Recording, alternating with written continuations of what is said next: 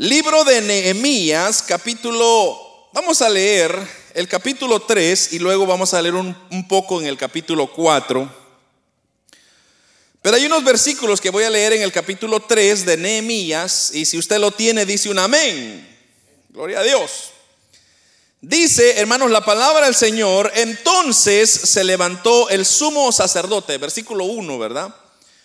Entonces se levantó el sumo sacerdote Eliasib con sus hermanos, los sacerdotes, y edificaron la puerta de las ovejas, y ellos arreglaron y levantaron sus puertas hasta la torre de Amea, y edificaron hasta la torre de Ananel, Ananeel, perdón, junto a ella edificaron los varones de Jericó, y luego edificó Sucor, hijo de Imri.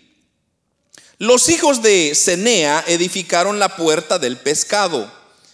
Ellos la enmaderaron y levantaron las puertas con sus cerraduras y sus cerrojos. Y junto a ellos restauró Meremot, hijo de Urías, hijo de Cos, y al lado de ellos restauró Mesulam, hijo de Berequillas, hijo de Mesabeel, y junto a ellos restauró Sadoc, hijo de Baana. E inmediato a ellos restauraron los tecoitas, pero sus grandes, dice, sí, pero sus grandes no se prestaron para ayudar a la obra del Señor.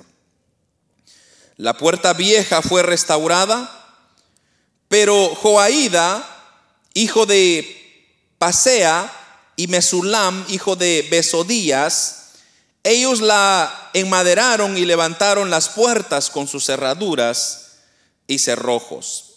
Pasémonos al versículo al capítulo 4, versículo 1 dice, cuando oyó Zambalat que nosotros edificábamos el muro, se enojó y se enfureció en gran manera e hizo escarnio de los judíos.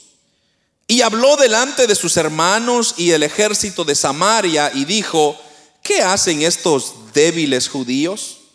¿Se les permitirá volver a ofrecer sus sacrificios?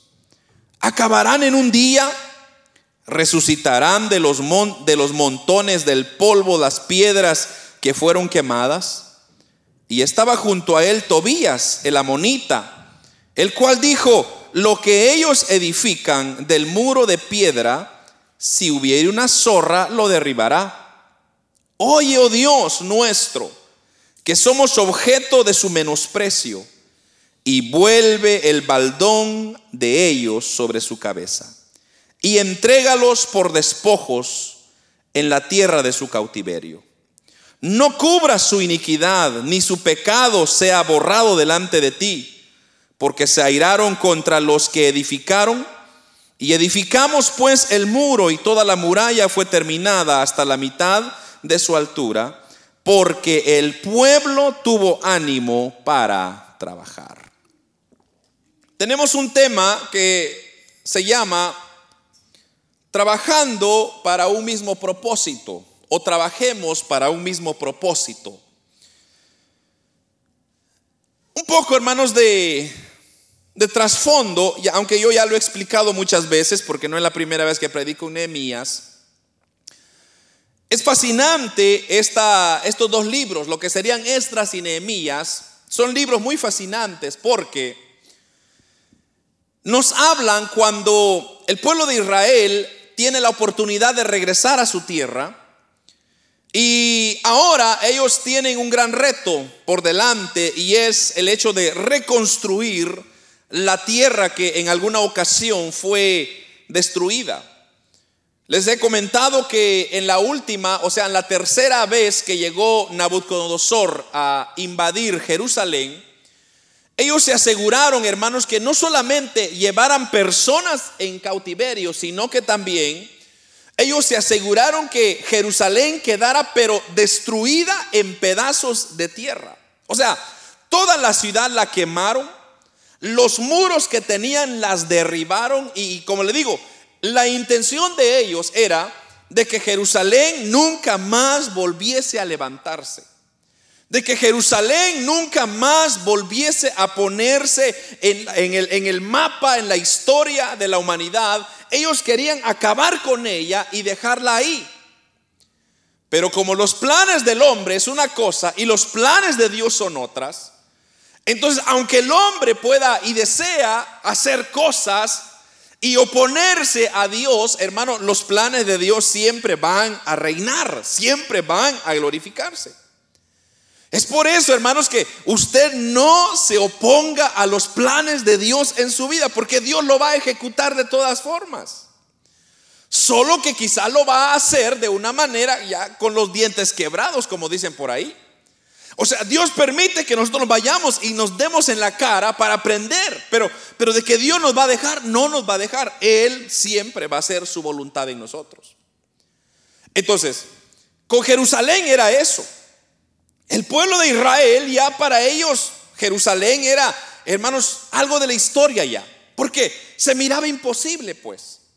O sea, no hay forma de poder en lo humano poder decir, bueno, ¿cómo vamos a restaurar a Jerusalén si uno no tenemos personal, no tenemos economía, no hay dinero y tercero, no hay herramientas para poder quizá comenzar el trabajo. Pero ahí es, hermanos, donde se necesitan hombres de fe, hombres que puedan ver mucho más allá las barreras que los, el resto de hombres está viendo. Y ese es el trabajo de Nehemías. Nehemías siempre fue un hombre de fe, un hombre que le creyó a Dios y, Nehemías dijo, no es posible de que la promesa que Dios le dio a Abraham en aquellos años, años, años atrás, que quede en el olvido. Nehemías dijo, no, los propósitos de Dios se tienen que hacer y vamos a buscar la forma de hacerlo. Ahora, cuando Nehemías va, porque Nehemías era el copero del rey, y el copero del rey, el trabajo del copero es un trabajo muy delicado. Porque es el que está probando todo antes que el rey proceda a comer. Porque se dice que en, esa, en la historia eh, de, en la, historia donde ellos, el tiempo que ellos vivían, era muy, muy, muy común el envenenar a los reyes. Entonces, si el enemigo quería deshacerse de un rey, entonces los envenenaban. Entonces ahí entraban los coperos. Los coperos tenían que probar la comida, probar el, vino, y si estaba bien, entonces le daban, le procedían dar entonces a lo que sería el rey. Ahora, Nehemías, ese era su trabajo. Ahora, imagínese usted, un copero tiene que ser un hombre de confianza, ¿no cree usted? Porque si Nehemías, hermanos, imagínense que el enemigo quiera envenenar a un rey, pero no hay confianza con la persona que está a la par, entonces el rey siempre va a dudar de lo que él está diciendo, pero en ese caso, como dije, tiene que existir una, una armonía, tiene que existir una confianza. Y Nehemías se había ganado la confianza del rey, porque Nehemías tenía el temor de Dios. Porque también existía el que, y eso usted lo ve en nuestro país, por ejemplo, hoy en día, ¿cómo resuelven los problemas los políticos? Pagándole un dinerito a, todas las personas que sea necesaria para poder hacer su fechoría.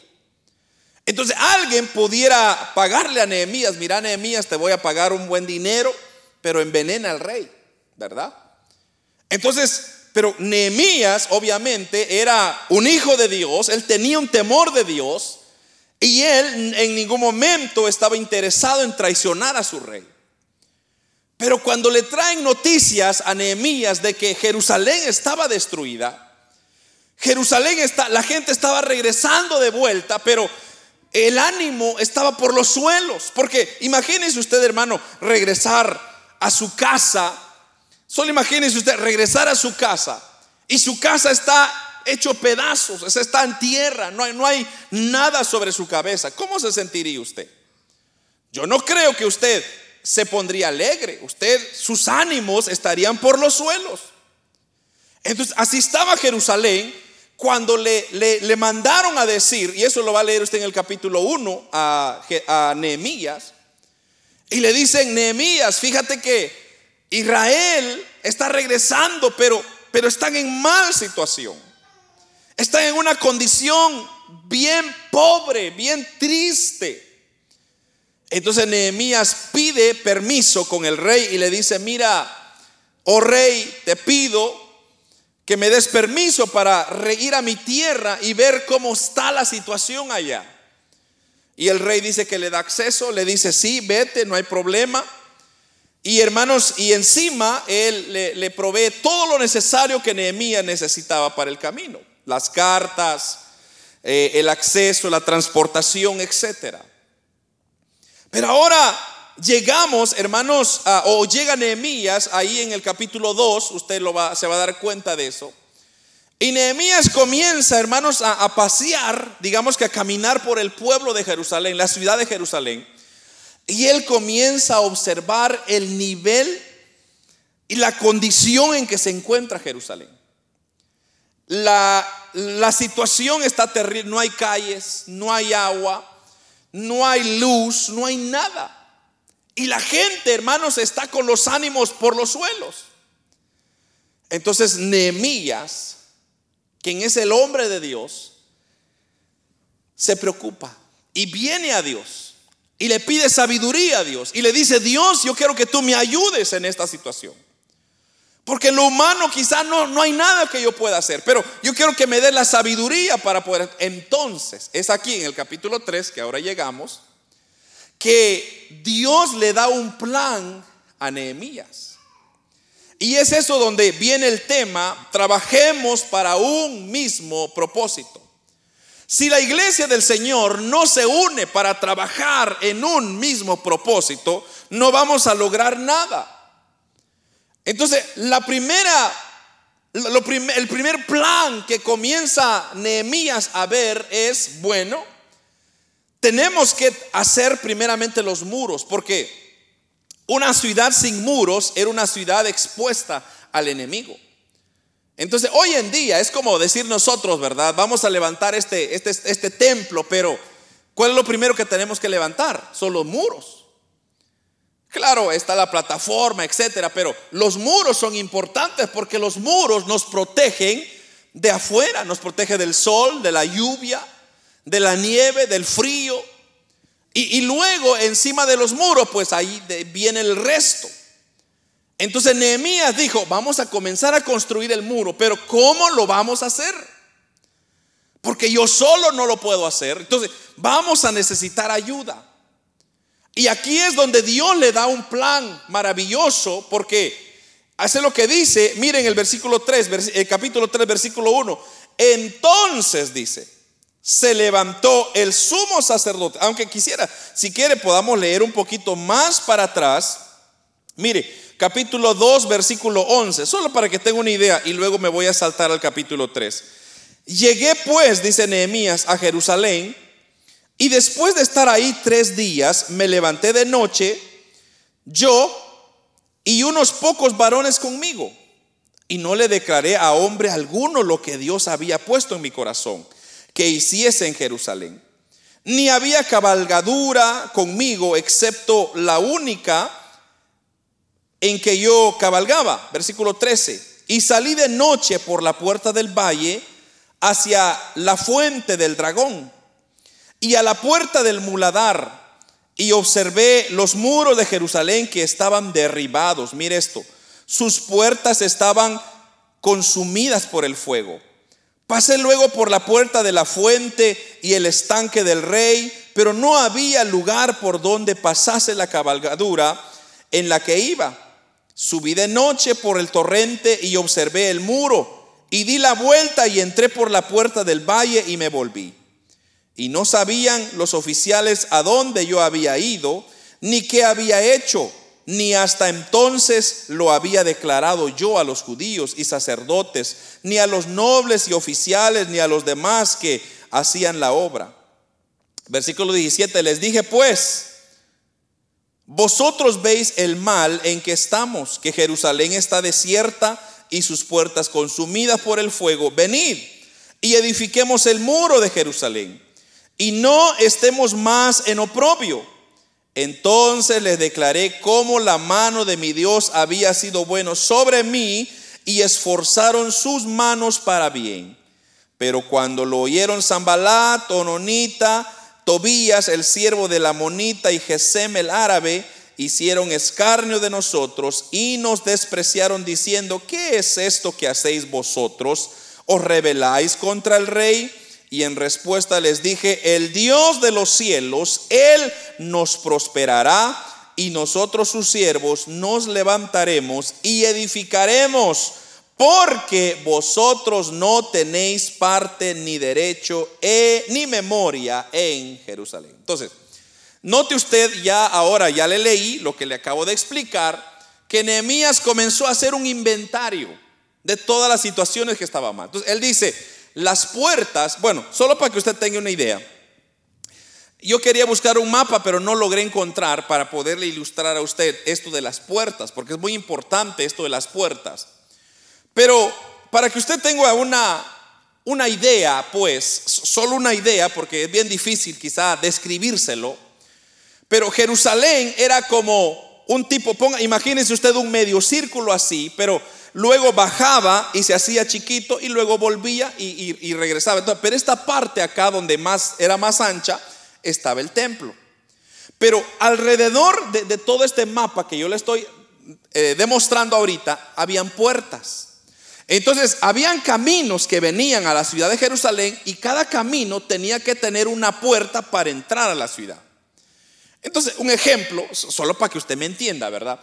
digamos que aquí hay un camino, aquí hay una puerta, aquí hay otro camino, aquí hay otra puerta, aquí hay otro camino, aquí hay otra puerta. Y así sucesivamente habían puertas y cada puerta tenía un nombre. Entonces, lo maravilloso de esto es que comenzó a ver Nehemías que cada puerta estaba quemada, no servía. Y los muros que conectaban, digamos que de una puerta a otra puerta, estaban destruidas. Entonces, había un trabajo que hacer levantar los muros y reparar las puertas. Ese era el trabajo. Ahora, la primera persona que se menciona acá en el capítulo 3, versículo 1, la primera persona que se menciona acá es, o el que se puso a trabajar, es el sumo sacerdote. Y usted sabe que el sumo sacerdote hoy en día es la representación del pastor del ministro, de la persona encargada que Dios ha llamado para liderar la iglesia. Entonces, la primera persona que se pone a trabajar es la persona que está a cargo de la iglesia. En este caso eran los sacerdotes. Y el sacerdote, hermano, se tenía que involucrar porque si no hay un involucramiento en la obra del Señor, no, no avanza la iglesia, la obra de Dios no camina. Entonces, los líderes espirituales no solamente deben de predicar y dirigir la palabra, sino más bien los líderes tienen que estar metidos, involucrados en el trabajo de igual manera. Ahora, si usted ve en el versículo 1, mire la, la puerta, ¿cuál es la puerta que ellos comenzaron a construir? Dice el versículo 1, entonces se levantó el sumo sacerdote Eliasib con sus hermanos, los sacerdotes, y edificaron cuál puerta? la puerta de las ovejas. Entonces, esa es la primera puerta que se comenzó a levantar. ¿Por qué se le llama las puertas de las ovejas? Entonces, bueno, algo de, antes de llegar a eso, quizá debo de, debo de decir que el plan de Nehemías era muy interesante. Porque como dije, Nehemías vio todo el plan, ¿verdad? Todo el mapa que le acabo de describir y hermano, era mucho trabajo para una persona, o dos o tres personas. Entonces Nehemías dijo, bueno Señor, tú me has dado sabiduría y lo que voy a hacer es, voy a asignar una puerta para diferentes áreas. O sea, personas que viven cerca de esas áreas y esos muros, ellos serán responsables de levantar ese pedazo. Entonces, la puerta de las ovejas estaba cerca de donde estaban los, los sumos sacerdotes, quienes eran los que traían el sacrificio para ofrecerlo a Dios en el templo. Entonces, por eso se le llama la puerta de las ovejas. Entonces, todas las ovejas entraban por esa puerta. Y cuando esas ovejas entraban, entonces ellos las preparaban y luego las ofrecían en sacrificio. Y luego, entonces, eh, hermanos, nadie, digamos que en, más entraba por esa puerta, solo los sacerdotes que estaban encargados. Pero le dijo Nehemías, bueno, como esa es la puerta que ustedes usan, entonces comiencen a trabajar en esa puerta. Comiencen a levantarla. Comiencen, y dice ahí, y dice ahí en el versículo 1, y ellos arreglaron y levantaron su puerta hasta la torre de Amea y edificaron hasta la torre de Ananuel, o Ananeel, perdón. Y junto a ella edificaron los varones de Jericó. Entonces, esto es muy interesante. Cuando la iglesia trabaja en equipo, cuando la iglesia está preocupada por salvar las almas, todos tenemos que estar involucrados haciendo la obra del Señor, porque, amados hermanos, la obra que hoy el Señor está haciendo en nuestro tiempo es la iglesia que quizá pueda ser la última que va a ver, hermanos, todo lo que ha de acontecer en esta tierra. Porque ya lo he predicado muchas veces, todos los acontecimientos que están ocurriendo en nuestro tiempo son acontecimientos que nos hablan de que Cristo está a las puertas. Y si Cristo está a las puertas, Él está esperando que su iglesia se levante y comience de igual manera a hacer su obra. Porque si Jerusalén no está sitiada, si, el, si, la, la, tierra que Dios nos dio a nosotros, en el caso nuestro sería nuestro tiempo, nuestro trabajo, nuestra iglesia, no está siendo edificada, entonces Dios no se va a glorificar. Pero considerando, hermanos, que el ejemplo que Dios está diciendo es, mis sacerdotes tienen que trabajar. Y luego las personas que siguen todos los ciudadanos de Jerusalén hicieron su parte en esta enorme obra de construcción. Entonces, si yo, por ejemplo, vivía o vivo cerca de un muro, entonces mi trabajo era construir el muro que estaba enfrente de mi propiedad. Y si usted es mi vecino, su trabajo es conectar su muro con mi muro. Y aquí tengo otro vecino, su trabajo era conectar el muro con mi muro. Y así sucesivamente se iba armando el muro de Jerusalén. Pero qué interesante es esto, hermano, porque aquí nos da una tremenda lección. Y es que Dios está esperando que la iglesia, los miembros de la iglesia, de igual manera Seamos parte, hermanos, para cooperar en la obra, en el cuerpo de Cristo. Mire, me encanta, lo voy a llevar si quiere de un solo. Vayámonos a, a Corintios, porque está muy interesante esta porción. En el capítulo 12 de Primera de Corintios, primera carta a los Corintios, capítulo 12, versículo 12, mire lo que dice el apóstol Pablo acá. Y aquí le está hablando a la iglesia Mire lo que dice. Porque así como el cuerpo es uno y tiene muchos miembros, pero todos los miembros del cuerpo siendo muchos son un solo cuerpo.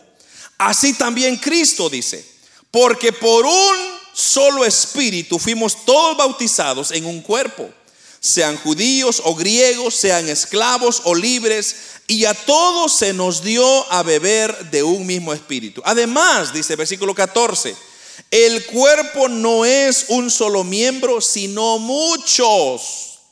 Si dijera el pie, ¿por qué no soy mano? No soy del cuerpo. ¿Por, por eso no será del cuerpo? Y si dijera la oreja, ¿por qué no soy ojo? no soy del cuerpo. ¿Por qué o por eso no será del cuerpo? Si todo el cuerpo fuese ojo, ¿dónde estaría el oído? Si todo fuese oído, ¿dónde estaría el olfato? Mas ahora Dios ha colocado los miembros, cada uno de ellos, en el cuerpo, como Él quiso. Porque si todos fueron, todos fueran un solo miembro, ¿dónde estaría el cuerpo? Pero ahora son muchos los miembros. Pero el cuerpo es uno solo. Ni el ojo puede decir a la mano, no te necesito, ni tampoco la cabeza a los pies, no tengo necesidad de vosotros. Antes bien, los miembros del cuerpo que parecen más débiles son los más necesarios. Y a aquellos del cuerpo que nos parece menos dignos, a estos vestimos más dignamente. Y los que en nosotros son menos decorosos se tratan con más decoro. Hermano, es muy interesante lo que está diciendo el apóstol Pablo acá. Porque él está diciendo, el cuerpo, está hablando del cuerpo del ser humano, es muy importante. Porque imagínese usted que el oído le diga, yo, yo no, no me siento parte del cuerpo. Entonces, ¿cómo oiríamos? Imagínense que no tuviéramos nariz, porque la nariz no fuera importante, pero dice el apóstol Pablo, las cosas tan sencillas, tan, tan simples para nosotros, tienen una función tan importante. Hace unos, hace unos, un tiempo atrás, yo, yo me hacía un pensamiento, se me venía un pensamiento. Y por ejemplo, yo decía, ¿por qué tenemos uñas? ¿Cuál es el propósito de las uñas? ¿Cuándo usa usted sus uñas? Por ejemplo, las uñas de sus pies. ¿Cuándo las usa? Más las anda pintando, adornando, cortándolas. Pero ¿cuál es la función de las uñas? ¿Por qué están ahí? Las pestañas, ¿por qué están ahí? Muchos las damos hasta torciendo, pero tienen un propósito. Y yo creo que tienen la, el propósito más importante. Hermano, golpees usted una uña, usted llora. Quítese usted una ceja, hermano, llora. Pero su función es proteger al ojo para que no le vaya el polvo. Las uñas están protegiendo la piel sensible de los dedos para que, hermanos, cuando tope con algo no, no, se, da, no se dañe la piel, sino que pega primero a la uña que es duro y esa protege la piel. Entonces uno dice, ay hermano, yo en la iglesia no sirvo para nada. Eso es lo que usted piensa. Pero quizá usted es la pieza más importante que Dios está esperando usar. Quizás usted es la, pieza que Dios necesita usar para su obra en este tiempo. Y eso era lo que Nehemías logró entender de los hermanos que, que, habían regresado del cautiverio, que muchos dijeron, no hermano, creo que estamos bien, ya tengo ya listo mi terrenito, mi casita, ahí estoy bien hermano, no pasa nada. Pero Nehemías le dijo, sí, eso está bien, pero también ustedes van a tener que ser útiles en la obra del Señor. Comiencen a construir la puerta. Comiencen a construir de igual manera el muro que está enfrente de usted. Entonces, usted y yo somos parte del cuerpo de Cristo, hermano. Tal vez usted es la uña, la nariz, el ojo, la boca, lo que sea. Pero eso no significa que usted es menos que otros. Ahora, si usted es la nariz, por ejemplo, y a usted le toca oler, este hermano es bueno, este hermano no es bueno. No, ese no es su trabajo, ¿verdad? Solo estoy exagerando. Pero imagínese usted, si usted fuera la nariz y usted está sentado y la nariz decide, hoy no voy a oler, vaya. Entonces, ¿cómo le va a sentir sabor a la comida? La iglesia necesita que la nariz esté activa. O sea, así como el cuerpo necesita todos sus miembros. Hermano, trate usted de hacer algo sin sus manos, por ejemplo. ¿Ha, intentado usted hacer algo sin sus manos, hermano? Es casi imposible. No voy a decir que no se puede, porque hay personas que lo han logrado hacer, pero es la excepción. No, trate de rascarse la espalda, hermano, sin manos. A ver cómo le hace. Es imposible. Entonces, las manos tienen una función especial. Los pies. El cuerpo mío, o sea, mi cabeza, como dice el apóstol Pablo, no puede decir, oh pies, yo no te necesito. Entonces, ¿cómo me voy a mover? Los pies están diciendo, cabeza, yo te necesito para que me dirijas. Y, los pies y la cabeza le dice, pies, yo te necesito para que me cargues. ¿Me está entendiendo, verdad, hermano? Entonces, aquí lo que está diciéndonos Nehemías es, el cuerpo lo necesita. Usted es necesario en la mano de Dios. No deje que otro, el tiempo, nos consuma haciendo nada. Usted necesita usar sus dones, sus talentos para la honra y gloria del Señor. Usted tiene que comenzar a buscar dónde está encajando, qué parte del cuerpo de Cristo es usted. No se quede, hermanos, haciendo nada. Haga algo porque es necesario. Cuando Cristo venga en aquel tiempo, dice la Biblia, que Él va a venir a pedir cuentas. ¿Se recuerda la, la, eh, aquella historia que el Señor nos contó sobre los talentos? Que a uno se le dio dos talentos o un talento, al otro se le dio dos y al otro se le dio cuatro o algo así, o cinco, algo así es. Cada quien tiene diferentes talentos, pero no se quedaron sin dar cuenta de cada uno de ellos. Entonces, ¿qué hizo el, que tuvo un talento? Lo enterró y dijo, eh, que mi amo es muy exigente, me va a regañar, mejor cuando él me pida cuentas le voy a dar yo el mismo talento que me dio. Y el dueño le dijo, hombre, ¿cómo, cómo no te pusiste a pensar un poco? Si, si yo te di un talento, por lo menos lo hubieras metido al banco para que me hubiera dado un poquito más de interés, no que lo enterraste. Entonces te lo voy a quitar y se lo voy a dar al que tiene cinco talentos. Se lo voy a dar a él. Ahora, no permita usted que Dios le quite su talento y se lo dé a alguien más. Porque puede ser que lo pueda hacer. ¿Por qué? Porque, hermano, Dios quiere usar su vida para hacer la obra de Dios. Entonces, yo no sé qué talentos tiene usted, pero no se quede con ellos, hermano, porque recuérdese que los tiempos son difíciles. Los días estamos pasando, hermano, y nos estamos poniendo más viejitos. Aleluya. Va a llegar un momento donde, hermano, nos va a dar la artritis, nos va a dar un montón de, de tantas cosas que no vamos a poder ni aguantar. Nos van a tener que traer en silla de ruedas. Y ahora sí, hermano, aquí estoy listo para servir, pero alguien lo tiene que empujar.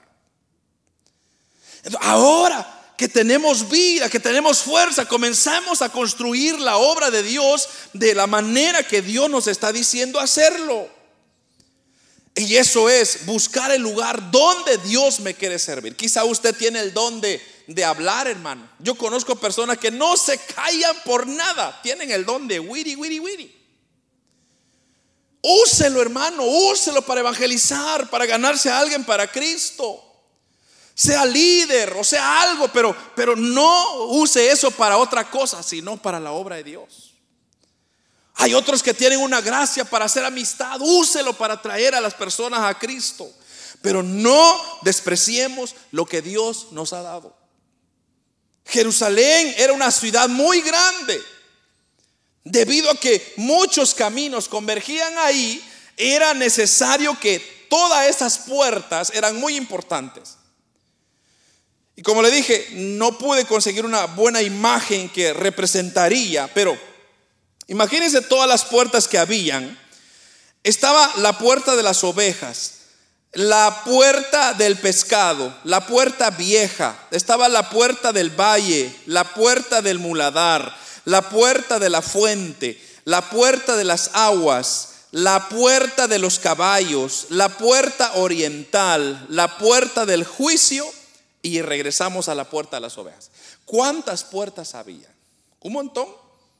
Y cada una de esas puertas tenía su función. Se tenía que construir, se tenía que hacer.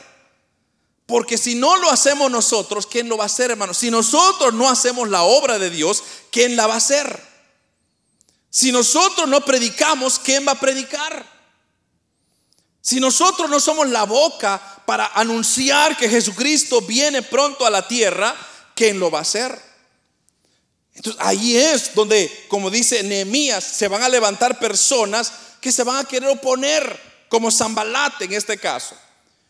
Zambalat eran vecinos que habían quedado cuando fueron a, llevaron de cautiverio a Jerusalén, a a los hermanos de Jerusalén. Y entonces estos tipos se quedaron ahí como que reinando supuestamente. Ellos eran los que tenían el control territorial. Pero no les pertenecía la tierra. Entonces ellos querían como que oponerse de tal manera para decir, es que aquí reinamos nosotros. No, Señor, nadie reina acá. Todo lo que existe y lo que hay es de Dios. Y lo que usted y yo somos, somos creación, criaturas de Dios que Dios ha hecho, hermanos, con mucho amor. Pero nosotros no podemos, hermanos, quedarnos con las manos vacías y que todo mundo tenga su muro y usted no tenga su muro. No puede ser. Todo mundo está involucrado haciendo la obra y usted sentado haciendo nada. No puede ser. Yo le pregunto, hermano, ¿cuántas cosas ha hecho Dios en su vida? ¿Acaso no ha hecho Dios tantas cosas en usted y en mí? Lo más mínimo que nosotros podemos hacer es dedicarle a Dios nuestro servicio, nuestro tiempo, nuestras habilidades, nuestro dinero quizá. Yo no sé dónde Dios lo va a usar, pero Dios lo va a usar en algo. Pero no dejemos que el tiempo nos alcance. No dejemos que el tiempo pase y digamos, mañana hermano, mañana voy a ponerme firme, mañana voy a servir, mañana voy a ser líder, mañana voy a ser anfitrión. Hermanos, dice la Biblia, el mañana no nos corresponde a nosotros. Así había un granero, un hombre con un granero que la había llenado. Dice que la llenó, la llenó, la llenó y dijo, bueno, ya estoy joven, ya la llené, ¿qué más voy a hacer? Ya sé, dijo, la voy a derribar y voy a hacer una más grande. Y así la hizo. Y comenzó a llenarla, ya comenzó, ya la llenó.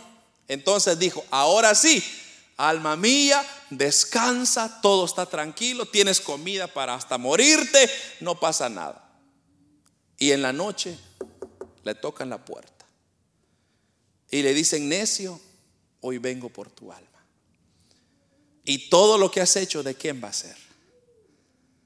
Entonces, el mañana no es nuestro, hermano. No dejemos las cosas de Dios para mañana. Hoy es el día que tenemos que decirle a Dios, Señor, usa mi vida, usa mi talento, usa lo que tengo, lo que soy. Si es una habilidad musical, si es una habilidad de lo que sea, hermano, úselo porque el día de mañana puede hacer que no amanezcamos. Y si amanecemos, puede hacer que es un día menos que usted le dedicó a Dios. Y sabe que eso es lo que Satanás ha hecho con nuestra sociedad. Satanás es tan astuto, como lo he dicho siempre, que el Señor lo reprenda. Pero Satanás sabe de que los hijos de Dios necesitan tiempo para buscarle. Entonces, ¿qué ha hecho? Ha inventado un sinfín de cosas para entretenernos, para ocuparnos, para decir ya me alcanzó el tiempo, hermano. Ya, ya, ya no tengo tiempo para orar, hermano. ¿Le ha pasado a usted, por ejemplo, cuando usted dice, el día de mañana me voy a levantar temprano, voy a entrar a las seis al trabajo, pero a las cinco me voy a levantar a orar un ratito, voy a alistarme, a bañarme e irme al trabajo? Y ese día se queda dormido porque la alarma no funciona. ¿Le ha pasado eso a usted? O el día que dice usted, hermano, mañana me voy a proponer ayunar, vaya. Voy a buscar del Señor. Y hermano, es el día que le llama a todo mundo. Mire, lo quiero invitar a comer. Hice unos chuchitos, aleluya. Hay pupusas, las, las que a usted le gusta, hombre. ¿No le ha parecido? A mí me ha pasado. Porque el día que usted decide buscar a Dios, siempre Zambalat, que es un significado de Satanás, quien siempre se va a oponer a poder decir, a oponerse a la obra de Dios. Entonces Zambalat dijo, ¿Cómo es posible que ustedes van a volverse a reunir? ustedes son payasos. Ustedes van a levantar los muros.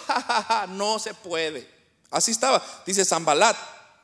Dice el versículo 2, y habló delante de sus hermanos y del ejército de Samaria y dijo, ¿qué hacen estos débiles judíos? Capítulo 4, ¿se les permitirá volver a ofrecer sacrificio? ¿Acabarán en un día?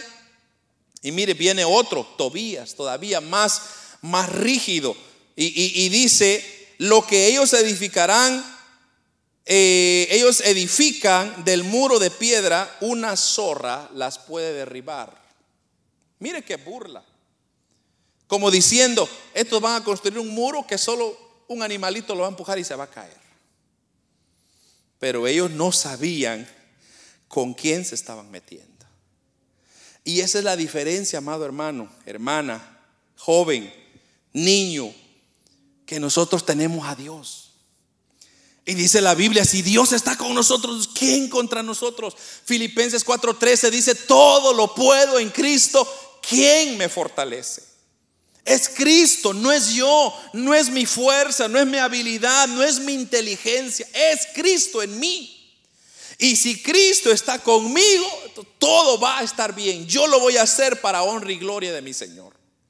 Así es como nosotros tenemos que hacer la obra del Señor, levantarnos, procurar construir la obra de Dios, porque, como dije, cuando llegue el tiempo de dar cuentas, entonces el Señor va a decir, ah, va, ok, voy a inspeccionar los muros. A ver, ¿cómo quedó el muro del hermano Miguel? Era este pedazo de aquí para allá. A ver, vamos a ver, ¿lo, hizo bien? ¿Lo hizo torcido? ¿Lo hizo de mala gana? ¿Lo hizo, usó las, las herramientas correctas? ¿O, o, solo la medio hizo una fachada ahí?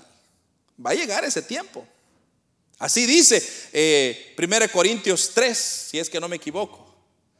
Toda obra, dice, pasará por fuego. Y ahí será probada todo lo que usted ha hecho. Entonces, si es hojarasca, si es paja, pues eso se va a quemar, hermano. Uf, se va a quemar y va a desaparecer. Pero ¿qué dice? Todo aquel que ha edificado oro, piedras preciosas, ese pasa el fuego, hermano, y la hace más bonita. Entonces, Dios va a pasar inspección a cada uno de nosotros. Y si el Señor viniera ahorita, eso nos tocaría hacer.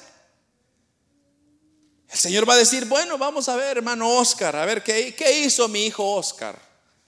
¿Qué hizo mi hija hermana Aide? ¿Qué hizo mi hija? Todos tenemos que pasar delante de Dios y dar cuentas de nuestros talentos, de nuestros dones, de nuestras habilidades que Dios nos dio. Entonces, los años que tenemos acá no son años regalados, hermano, no son años para decir, bueno, eh, hermanos, para pasar la chévere en esta tierra. No, Dios lo puso a usted con un propósito. Y el propósito es edificar la casa de Dios. Ser parte de la edificación de los muros que van a permitirnos, amados hermanos, construir la obra y la voluntad de Dios. Con esto termino y le hago una pregunta. ¿Usted quiere, hermanos, que sus amigos, sus familiares terminen en el infierno? Yo por lo menos no. Quizá algunos ya terminaron y quizá algunos van a terminar. Pero mi anhelo y mi deseo es que ellos no pasen por ese camino porque dice que será el lloro y el crujir de dientes. Mire, ¿por qué digo esto? Porque mire, en el, en el capítulo 3, versículo 3, o perdón, versículo 5, capítulo 3, versículo 5, eh,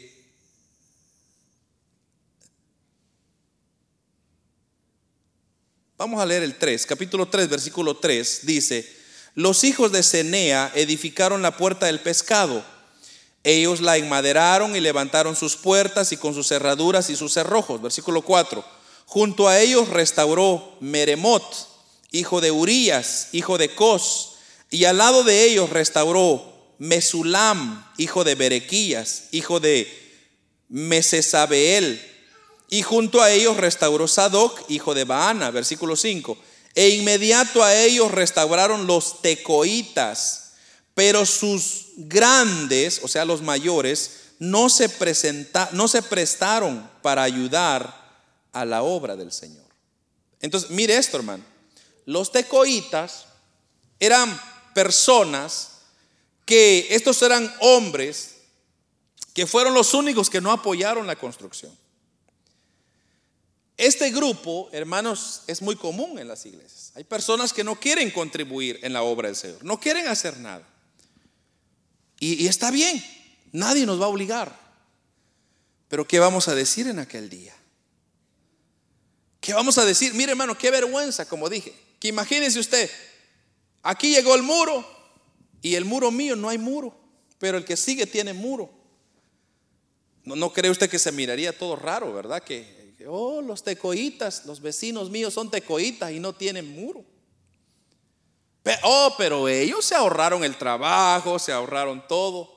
Mientras que el resto estaba trabajando duro, ellos estaban tranquilos, calentando las sillas no querían mover nada, no querían hacer nada en la obra. Entonces, esas personas que piensan así, piensan que ellos siempre se salen con la suya. Siempre piensan que no, no, a mí no me involucren, a mí no me incluyan, a mí no me digan nada, yo hago lo que quiero, yo soy quien soy y no me parezco a nadie. La pregunta es, cuando estemos delante de Dios, el juez justo, ¿qué vamos a decir? ¿Qué vamos a responder? Vamos a decir, ay señores que estaba ocupado, ay señores que estaba cansado, ay señores que... Dios va a decir, yo te di las fuerzas, te di el aire para respirar, te di, te di la capacidad, te di el dinero, te di la sabiduría, te di todo. ¿Qué no te di?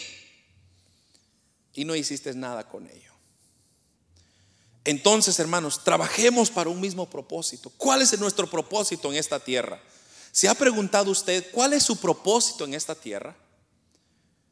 Usted no es accidente, no es casualidad. Usted no solamente, hermano, está por estar. No, Dios lo creó a usted específicamente por un propósito. ¿Cuál es el propósito suyo? ¿Qué es lo que usted va a hacer en esta tierra? ¿Para qué Dios lo trajo en esta tierra? Para hacerse millonario, pues le deseo buena suerte. Para hacer otra cosa, pues le deseo buena suerte. Pero si Dios lo llamó a ser hijo escogido de Dios, entonces demostremos que seamos escogidos de Dios. Dediquémosle a Dios nuestro tiempo, hermanos, nuestro, no, es todo nuestro recurso, démoselo a Dios. Es lo más mejor que podemos hacer. ¿Por qué? Porque, hermanos, hay bendición encima de aquellos que aportan, aquellos que sirven, aquellos que se dedican a Dios. Dios siempre sabe recompensar. Y lo hace, pero magnífico. Entonces, la pregunta quizá de hoy es, ¿cuál es mi propósito? ¿Qué tengo yo que hacer en la obra del Señor? Solo estoy aquí para calentar una silla. Yo al menos no creo que para eso estoy. Dios me llamó para cumplir un propósito.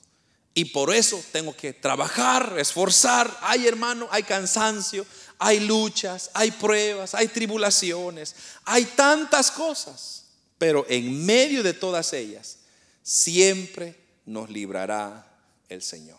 Amén. Siempre nos librará el Señor. Así que Dios nos ayude, hermano.